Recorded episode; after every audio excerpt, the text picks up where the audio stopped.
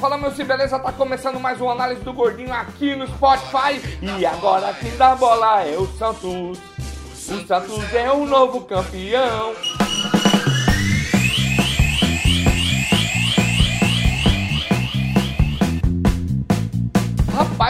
Santos passou o Palmeiras na classificação e esse gordo tá com uma cara de senso porque falou que já tinha sido campeão Palmeiras. O Santos foi lá, meteu 3x1 no Havaí, agora é o novo líder, assumiu a liderança, fez um golaço, cara, tá em primeiro, ainda fez um golaço da rodada pra mim, o gol mais bonito da rodada. E Sampaoli falou: nossos maiores adversários somos nós mesmos. E ele vai cumprir suspensão, cara. Foi o primeiro técnico no Campeonato Brasileiro a levar três cartões amarelos e cumprir a suspensão dessa regra nova, mas ele vai cumprir a suspensão, mas o Santos tá em primeiro, então valeu, né, amiguinho? E o São Paulo ganhou do Fluminense lá no Maracanã, a torcida tava gritando já, ah, uhul, o Maraca é nosso, mas São Paulo saiu na frente e pra variar, recuou e chamou o time pra cima, tomou o gol. E lá no finalzinho, 51 do segundo tempo, o juiz ó, VAR chamou ele, foi lá e Pênalti, pênalti pro São Paulo. King Nado veio, bateu bonito demais e forte demais na gaveta. Não tinha como pegar. Reinaldo fez o gol em duas jogadas de bola parada. O primeiro ela já tava rolando, mas foi uma jogada ensaiada que ele bateu de longe.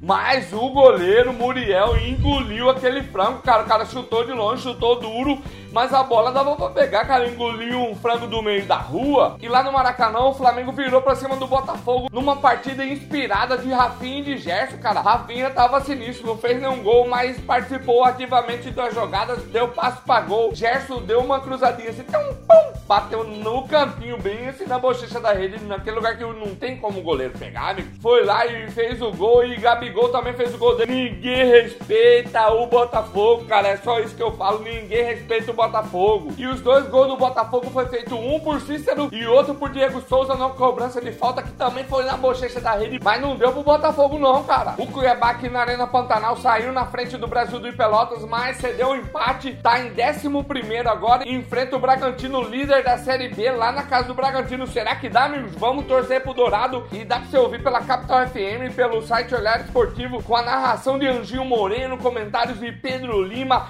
de Shella, João Neto, tem Humberto, tem Adilson, tem um monte de gente que comenta lá, cara. Os caras entendem demais de futebol, amigos. O meu cartola, amigo, fui escalar os caras do Palmeiras, escalei quatro jogadores do Palmeiras, três não jogou. Tô ferrado, cara, fiz 63.51, nem fui tão mal assim em vista, mas fui mal. Dava pra ter ido muito melhor. E lá na Liga do de quinta eu fiquei em antepenúltimo, cara. Coitado de mim, alguém ensina eu jogar o cartola, pelo amor de Deus. Agora vamos pro resultado da rodada, amiguinho. Palmeiras 1, Vasco 1, Internacional 1, Ceará 0, Cruzeiro 0, Atlético Paranaense 2, Fluminense 1, São Paulo 2, Chapecoense 0, Bahia 0, Santos 3, Havaí 1, Flamengo 3, Botafogo 2, Fortaleza 1, Corinthians 3, Goiás 0, Atlético Mineiro 0 e o CSA joga contra o Grêmio hoje, segunda-feira. E o G6 do Campeonato Brasileiro ficou Santos, Palmeiras, Flamengo, Atlético Mineiro, São Paulo e Inter. E lá no Z4 na degola, na degola tá Fluminense, Chape, CSA e Havaí. E agora eu quero chamar o convidado da rodada, meu amigo Fred Fagundes do Não Salvo e do Bicuda, o podcast de futebol Bicuda, mas ele faz mais 827 podcasts por Não Ovo. Então fala aí, Fred, dá a sua opinião, amigo.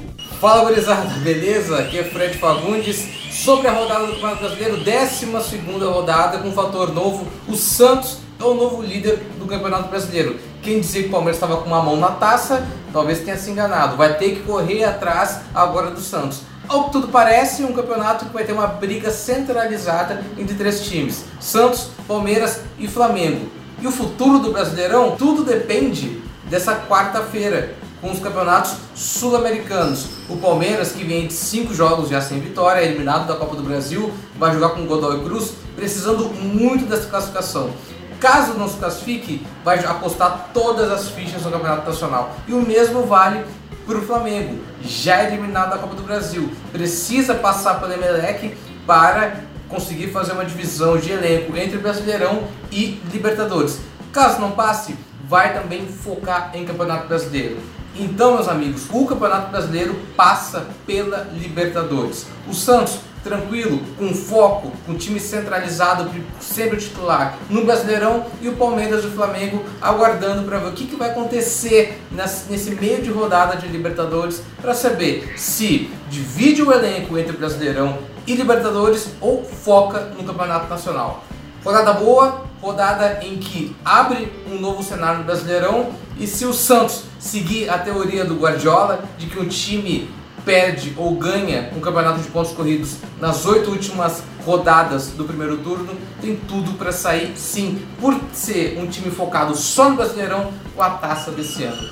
Valeu Marquinhos pelo convite, até a próxima, um abraço, tchau. Você tá louco, cara? Fred é profissional pra comentar, olha aí, até tirou uma onda, falou, tinha gente que tava cravando, tinha gente que tava cravando que o Palmeiras ia ser campeão, e esse gordo aqui tinha falado, e os outros tinham criticado, e foi verdade, os outros estavam certo, eu tava errado, né, amigo? Esse foi mais uma análise do Gordinho, obrigado pra todo mundo que tá ouvindo aqui no Spotify, obrigado demais, desculpa se eu tô falando muito rápido, mas é que eu tenho que deixar esse programa curtinho, um beijo, até a próxima!